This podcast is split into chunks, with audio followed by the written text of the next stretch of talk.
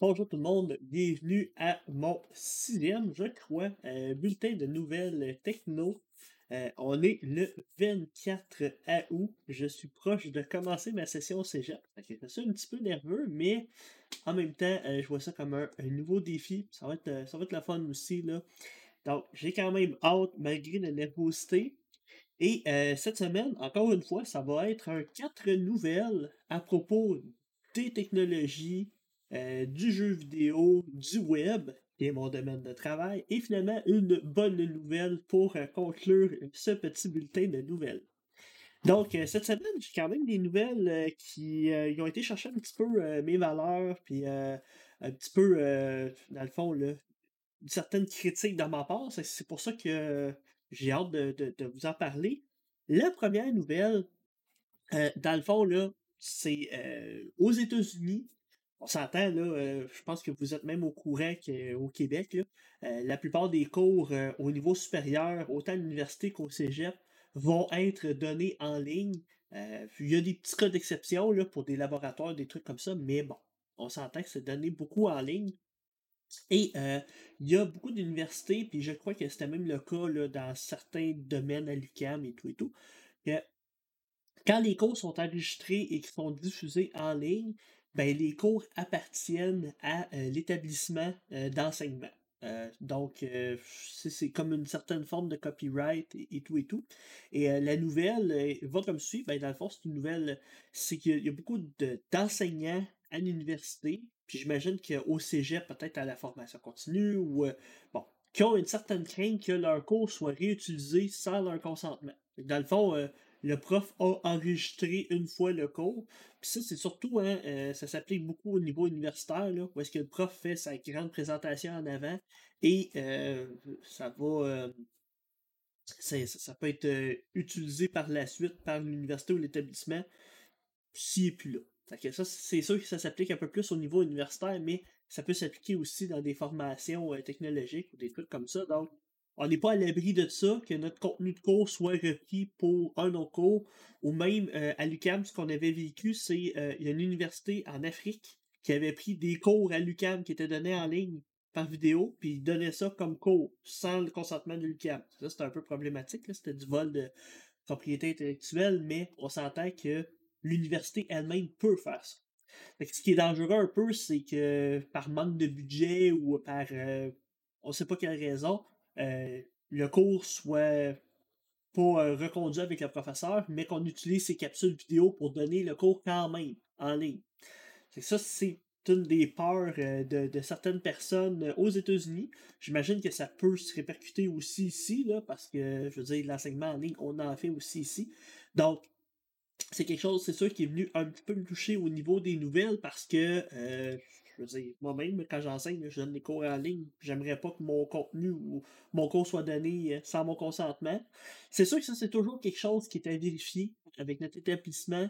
Euh, toutes les vidéos qu'on fait, euh, c'est qui qui en a la propriété. C'est ça, c'est toujours des choses à vérifier pour se. Bon. Un autre petit truc aussi qu'on peut penser, dans le fond, c'est de personnaliser un petit peu plus nos cours. c'est pas de dire qu'il faut penser que notre cours soit totalement euh, trop pointu envers euh, une cohorte ou euh, une année en cours, mais je pense que d'amener une forme de personnalité contextuelle, dans le fond, si on s'amuse à faire des jokes de COVID ou qu'on on amène des points de l'actualité ou des, des, trucs concrets par rapport à ce qui se passe, ben, ça peut être plus difficile après ça d'utiliser les contenus courts par la suite.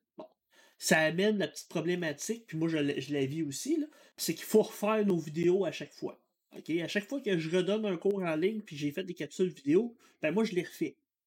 Bon, c'est plate, mais en même temps, ça me permet de me remettre à jour, ça me permet de valider ce que j'ai montré. Donc, je m'assois jamais sur mes lauriers, puis je me dis pas j'ai ma pile de vidéos en ligne et euh, c'est la pile de vidéos que je vais donner pendant 5 ans. Je refais les capsules. Donc, c'est un avantage comme un désavantage, mais moi, je trouve ça intéressant de personnaliser le discours puis de rendre ça plus, euh, euh, plus intéressant pour les étudiants. Des fois, je vais nommer une problématique qu'un a vécu en nommant son nom. c'est sûr que si c'est réutilisé par la suite, Ça a l'air fou un peu. dans le fond, c'était mon, mon, petit commentaire. Dans le fond, c'est de peut-être penser à, faire des trucs plus personnalisés, mais on s'entend que c'est des problématiques des cours en ligne quand on diffuse nos vidéos. C'est sûr aussi qu'il y a même des profs qui ont peur quasiment qu'ils soient pris. Euh, euh, mettons qu'on fait une erreur ou euh, quelque chose, quand c'est un cours en ligne, c'est plus facile à analyser. C'est ça aussi, hein, c'est un peu une des craintes qu'on a. Mais en même temps, ça, je veux dire, je pense, moi, en tout cas, pour tous les cours en ligne que j'ai donnés, ça m'est jamais arrivé que un intervenant externe ait regardé mon cours puis m'a dit ça, là, tu fais pas ça, ou qu'il y a eu un contrôle quelconque. en tout cas, moi, pour moi, c'est pas du vécu, mais c'est quelque chose qui pourrait arriver. Donc ça, c'était euh, ma première euh, petite nouvelle, dans le fond, euh, des enseignants par rapport aux cours en ligne. On verra ce que la session va nous amener, mais euh, dans le fond, c'est un beau défi aussi. Ma deuxième nouvelle à propos du jeu vidéo, c'est une nouvelle, dans le fond, là, encore une fois, un petit peu à polémique, mais il y a eu une espèce de débat qui a, qui a été lancé sur Twitter et euh, qui part d'un gars euh, sur euh, TikTok qui s'appelle Mbeam, Mbeam22. Un gars qui a fait un, commentaire sur le jeu Fall Guy et dans le fond, ce qu'il exprimait comme commentaire, c'est qu'il disait que c'est de plus en plus dur dans les jeux d'être compétitif parce que les gens ils sont tellement intenses puis s'y mettent tellement à fond que quand on vient pour jouer en multijoueur, ben on se fait défoncer puis il n'y a pas vraiment de, plaisir à se faire défoncer, hein, c'est ça. Euh, c'est que lui, dans le fond, ce qu'il exprimait, c'est qu'il disait que c'était. Euh, euh, ça, ça valait plus la peine de jouer à des jeux multijoueurs, puis qu'à, la limite, on devrait même repenser cette, stratégie-là de, de jeux multijoueurs compétitifs. Euh, moi, j'étais pas tant d'accord avec son, opinion, surtout qu'il est extrêmement euh, salty. L'expression salty, c'est. Euh, il est salé, dans le fond, il, est frustré de la situation de se faire battre aussi facilement. pensez pas que ça m'est pas arrivé dans un jeu vidéo multijoueur de me faire ramasser aussi. Hein. Des fois, on meurt en, un claquement de doigts, puis on se dit, qu'est-ce qui s'est passé? Mais en même temps, moi, je pense que ça fait partie du côté jeu compétitif multijoueur. Hein. Quand on joue à un jeu euh, compétitif multijoueur, on joue contre d'autres êtres humains, puis il faut embarquer dans l'espèce de règle de qu'il y a, euh, dans le fond, qu'il y a des gens qui vont être meilleurs que nous, qui ont plus joué. Euh, regardez, là, moi, à l'âge que je suis rendu, j'ai perdu définitivement des réflexes de gamer. Je suis moins rapide que quand j'avais 15-16 euh, ans. C'est sûr, là, j'en ai le double, puis pas le triple, mais j'en ai au moins le double. Donc, c'est sûr que je suis moins rapide. Mais ça, dans le fond, on peut pas rien y faire. sais on, peut pas. Euh, dans le fond, il faut y aller avec nos capacités. Euh, dans le débat, ce qui avait été beaucoup discuté, c'est peut-être aussi que les compagnies devraient travailler leur, leur algorithme de matchmaking pour nous mettre avec des gens de notre niveau. Ça, je pense que c'est quelque chose, effectivement, là, euh, quand on se retrouve à jouer avec quelqu'un qui a 5000 victoires, puis nous, on en a comme deux, euh, c'est sûr que c'est un peu frustrant. Euh, dans Destiny, ils essaient de balancer les équipes. Fait qu'ils vont mettre quelques bons avec quelques moins bons.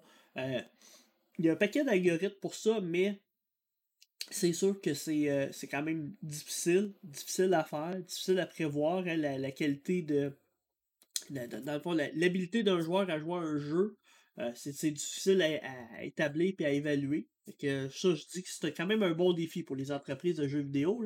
Mais je pense que ça devrait être quelque chose qui devrait être mis de l'avant. Mais sinon, je pense que le côté compétitif, euh, moi j'ai souvent joué avec des joueurs que, mettons que je clenchais ou que j'avais un. Ben, ils me traitaient automatiquement de tricheur. Euh, ça, faut s'entendre que dans les jeux vidéo, il y a aussi de la triche. Mais d'un autre côté, euh, c'est. Il faut passer outre ça. Puis, regarde, si on a un tricheur, ben. Puis si on perd, faut pas nécessairement mettre ça sur le dos de la triche non plus. Des fois, les gens sont juste meilleurs, ils connaissent les cartes par cœur. Moi, je me rappelle, je jouais à GoldenEye euh, je connaissais les cartes par cœur, je pouvais quasiment jouer les, les yeux fermés. que quand t'es rendu que tu peux jouer à un jeu les yeux fermés, tu sais exactement tout est où à tel timing, euh, c'est sûr ça peut donner l'impression qu'on triche. Hein? Puis il y a des gens qui jouent beaucoup à des jeux vidéo. dans le fond, euh, moi je pense tant mieux s'ils sont bons dans un jeu, tant mieux si ça leur apporte une sorte, une sorte de gratification parce qu'ils battent des gens euh, dans les jeux. Ça, moi, c'est bien correct. Mais en même temps, je veux dire, je découragerais pas les gens d'être bons dans un jeu et je finirais cette petite nouvelle-là en disant il y a plein de types de jeux différents. Il y a des jeux multijoueurs coopératifs. Il y a des jeux euh, joueurs uniques, qu'on joue l'histoire. Et il y a des jeux aussi compétitifs, mais contre l'ordinateur. Là, on a une petite intelligence artificielle, puis on joue contre l'ordinateur, puis on s'adapte, puis on s'améliore et tout et tout. il y a beaucoup, beaucoup d'optiques. Moi, personnellement, j'adore les jeux coopératifs parce que j'aime gagner avec une équipe, puis j'aime gagner avec quelqu'un. J'aime réussir les jeux, les défis avec quelqu'un, ça, j'adore ça. Mais c'est mon type de jeu, puis c'est dans le jeu que j'embarque. Les jeux multijoueurs, ben, des fois, ça. J'aime le petit côté euh, compétitif, mais je suis moins bon. Donc, euh, je joue moins à ce genre de jeu-là. Donc, c'était ma deuxième nouvelle euh, version gaming, qui n'est pas une grosse nouvelle, mais en même temps qui fait réfléchir un petit peu à c'est quoi nos comportements de joueurs, puis c'est quoi qui, dans le fond, qui peut nous fâcher ou nous énerver, puis d'essayer de trouver peut-être d'autres solutions ou d'autres jeux qui peuvent répondre à ces besoins. Donc ça, c'est tout le temps la petite question qu'il faut se poser. Ma troisième nouvelle, une nouvelle à propos du web, une nouvelle qui est quand même qui a eu son, importance, son petit bouleversement. Euh, il y a eu la sortie de WordPress 5.5. Euh, WordPress, c'est la plateforme que j'enseigne en ce moment dans mes cours de soir. Euh, c'est une plateforme, dans le fond, c'est une plateforme de web, de conception de site web, de gestionnaire de contenu, CMS, si vous ne connaissez pas WordPress. Là.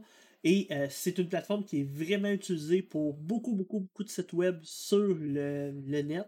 Ben, il y a une grande majorité des sites qui sont faits avec WordPress. Euh, ben, c'est les statistiques qui le disent. Ça ne veut pas dire que c'est tous des sites actifs, mais en tout cas, niveau statistique, c'est pas mal ça. Et euh, ben, la nouvelle version 5.5 a apporté quand même son lot de nouveautés. Moi, je donnais mes cours, je disais, ah, je vais l'activer, juste voir un petit peu euh, qu'est-ce qui se passe en arrière de ça. Et ben, il y a quand même pas mal de trucs qui ont été rajoutés, autant dans l'éditeur de blocs euh, l'éditeur de bloc qui n'est pas aimé par tout le monde. Hein. Les gens commencent à s'habituer. Le Gothenburg, comme un nom un peu particulier. Euh, cet éditeur-là, dans le fond, permet de euh, mettre à jour plus facilement ses contenus en utilisant une espèce de système de blocs. visuellement, les gens aiment quand même positionner ces, ces, blocs-là, un paragraphe, une image, on peut se faire des colonnes, on peut se rajouter une carte Google, bref, ça apporte une certaine flexibilité dans l'édition des pages, puis ça a quand même été un peu euh, à controverse, mais finalement, les gens commencent à s'habituer, commencent à l'aimer. Puis là, il y a eu beaucoup, beaucoup d'améliorations euh, dans cet éditeur-là. Donc, euh, dans le fond, là, maintenant, on peut cropper des images. il y a eu des ajustements au niveau des paramètres de bloc. on peut mettre des dégradés dans les couleurs de background. Donc, il y a quand même un paquet de petits ajouts, des petites fonctionnalités intéressantes. le, le UI, dans le fond, le, User Interface, l'interface utilisateur a été mis à jour aussi. c'est sûr que quand je donne mon cours, euh, ça fait comme un peu changement. les choses sont placées différemment, puis on a un petit peu de difficulté à se retrouver, mais euh, je pense que mes étudiants se sont quand même retrouvés euh, quand même pas pire. sinon, les trucs qui est intéressants aussi de, l'éditeur de blocs, c'est de pouvoir ajouter des plugins, des blocs de plugins, dans le fond, de pouvoir ajouter une carte Google, des choses un petit peu comme ça. Et euh, ils ont facilité ça. Dans le fond, directement dans l'éditeur de bloc, on peut se rajouter des plugins. C'est quand même quelque chose qui est intéressant. Sinon, euh, au niveau des autres nouveautés de cette version-là, ben, il y a eu un paquet d'ajustements au niveau des performances de PHP, euh, des, correctifs de sécurité, un paquet de petits trucs comme ça. il y a eu l'ajout aussi des mises à jour automatiques de plugins et de thèmes. ça, c'est maintenant possible d'avoir automatiquement les mises à jour de nos thèmes et de nos plugins sans avoir à toucher à notre site web. Ça, c'est intéressant. C'est un peu un couteau à double tranchant parce que s'il y a un problème au niveau euh, d'un thème ou d'un plugin puis que ça fait planter le restant du site, ben il faut quand même retourner dans l'admin et tout et tout. Ça, moi, je recommandais tout le temps de, à mes étudiants de faire un backup avant de faire les, mises à jour, mais on s'entend que dans le contexte que le site est lancé puis euh, mis euh, en ligne, c'est peut-être mieux que les mises à jour soient automatiques pour ça. Ça, ça a été une nouveauté, quelque chose qui a été activé dernièrement. Puis aussi, euh, un autre petit truc aussi, ça, j'utilisais beaucoup ce concept-là avant dans mes sites web, c'était le concept de sitemap. Dans le fond, c'est comme une carte du site, hein, un plan du site, qui est fait par les plateformes, qui est fait automatiquement. Et ce plan de site-là, ben, il détermine l'arborescence de notre site. Que ça permet de voir un petit peu euh, euh, la page de contact, à quel niveau, toutes les pages. ça, ça, s'appelait un sitemap, puis c'était envoyé au moteur de recherche. C'était envoyé et ça permettait au moteur de recherche de comprendre notre site de pouvoir l'analyser super vite. Ben maintenant, dans la nouvelle version de WordPress, ben, c'est fait automatiquement c'est généré comme à la racine du site, c'est wp-sitemap.xml. Faudrait que j'aille voir un petit peu comment c'est formaté, mais c'est fait comme automatiquement. Et ça fait en sorte que maintenant, ben, c'est plus facile pour les moteurs de recherche d'indexer notre site. Euh, je vous le dis déjà, WordPress en partant, c'est une bonne plateforme pour les moteurs de recherche. Ben là, ça aide encore plus ça, c'est quelque chose qui est le fun, une petite fonctionnalité qui est le fun d'avoir été implantée. Donc, ça fait en sorte que la version 5.5 apporte quand même des nouveautés intéressantes. C'est pas comme c'était la version 6 de WordPress, mais on s'entend que ça apporte son lot de nouveautés. Là, moi, je vous en ai nommé quelques-unes, mais il y en a plein d'autres. Il y en a vraiment beaucoup, là. C'est pas une petite version. Il y a des choses qu'ils auraient aimé mettre, mais que finalement, ils n'ont pas réussi à mettre dans la version ça, a été délayé pour une version plus tard, mais dans l'ensemble, ils ont réussi à faire leur plan de marche de cette version-là. Puis quand même bien content de voir euh, l'avancement de WordPress. Je pense que des. Je pense que ça s'en va dans la bonne direction. Pense c'est une plateforme qui évolue dans une bonne direction et devient de plus en plus intéressante. Mais qui devient aussi de plus en plus complexe. Hein. C'est, ça, c'est, c'est, l'autre côté de la médaille. Donc, pour finir, euh, ma dernière nouvelle, qui est toujours une bonne nouvelle, euh, qui euh, me redonne un peu confiance en l'humanité, même si cette nouvelle-là peut être un peu anxiogène pour certaines personnes. Dans le fond, euh, ma dernière nouvelle, c'est, il y a, puis moi je mets tout le temps mes sources dans, ma vidéo, puis dans le podcast, ben c'est sûr que vous ne l'entendez pas, mais si vous allez sur YouTube et vous cherchez, vous allez trouver les sources. Il y a une gang de scientifiques aux États-Unis qui ont fait une découverte assez intéressante, qui ont découvert une sorte de polymère, euh, qui ont appelé, qui ont appelé euh, comment ils l'ont appelé euh, Pebo. Ou quelque chose du genre, P-E-D-O-T, là. J'ose pas le dire en français. Donc, c'est une polymère qui permet de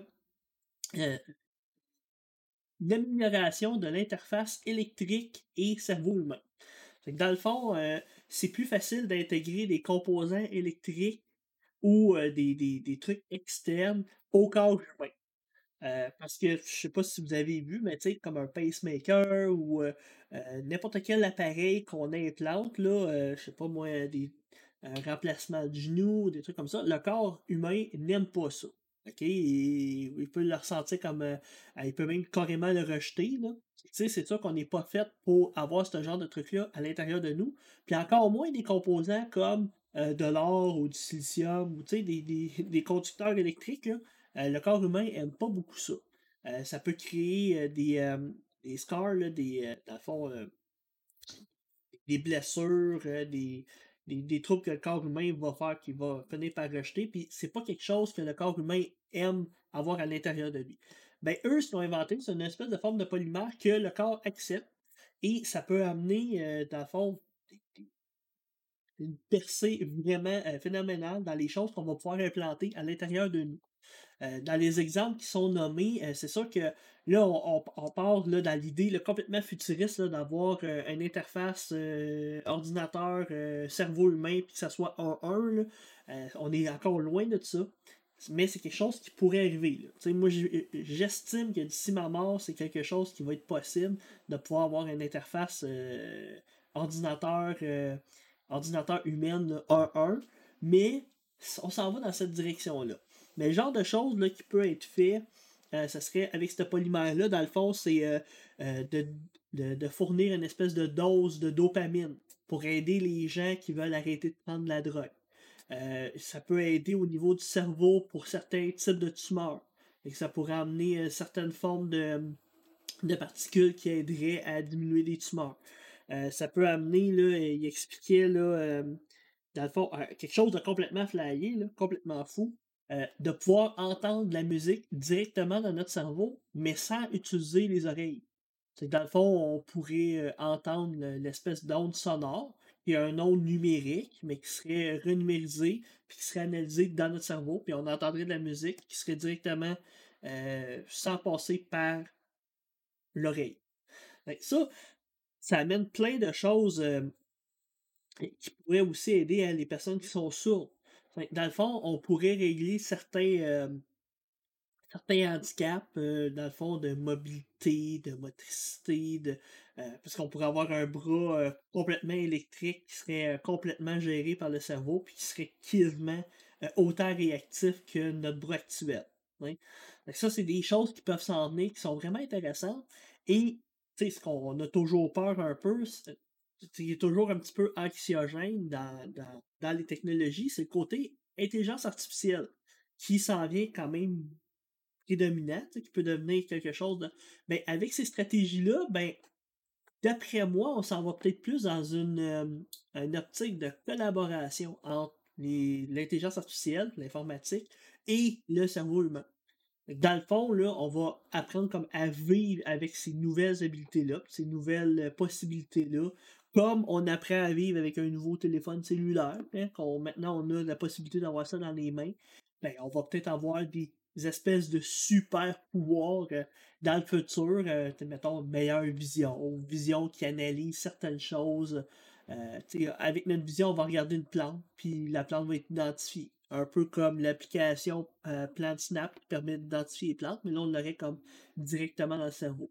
C'est des choses que, qui s'en viennent, puis euh, c'est un genre de polymère-là, ben, ça permet hein, une meilleure euh, interactivité machine et corps humain. Fait que, sans qu'on devienne tous des terminators, là, je pense que c'est quand même une belle percée, quand même intéressant. Je sais qu'il y a beaucoup de gens qui ont lu des, trucs de science-fiction qui, euh, à propos du transhumanisme. Ça, c'est vraiment quelque chose de philosophique, là, euh, vraiment intense. Mais euh, pour ce genre de débat-là, je suis plus optimiste que négatif, que pessimiste. Je suis plus optimiste que pessimiste. je pense qu'on s'en va. oui, il peut y avoir une mauvaise utilisation.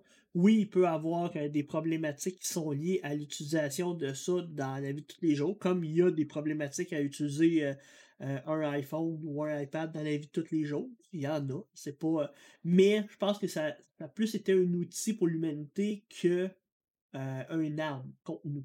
En tout cas, ça, je serais quand même curieux d'avoir votre avis là-dessus si vous avez des opinions, mais personnellement, pour moi, c'est une bonne nouvelle parce que ça va permettre de, soigner des maladies, des choses qu'on avait de la difficulté à soigner des choses que, ben là, par l'intelligence artificielle ou par euh, l'électronique, on va pouvoir améliorer la qualité de vie Fait que, on est rendu à la fin de ce petit bulletin de nouvelles-là. On est pas mal encore dans les temps. Je vise tout le temps le 20-25 minutes. Je suis encore dans les temps. J'espère que vous avez trouvé ça intéressant. C'est quelque chose euh, qui va vous faire réfléchir. Euh, tu sais, dans le fond, Là, ce bulletin de nouvelles-là, il y avait quand même beaucoup de choses qui touchaient les valeurs personnelles puis l'opinion personnelle. là, moi, je vous ai partagé un peu la mienne.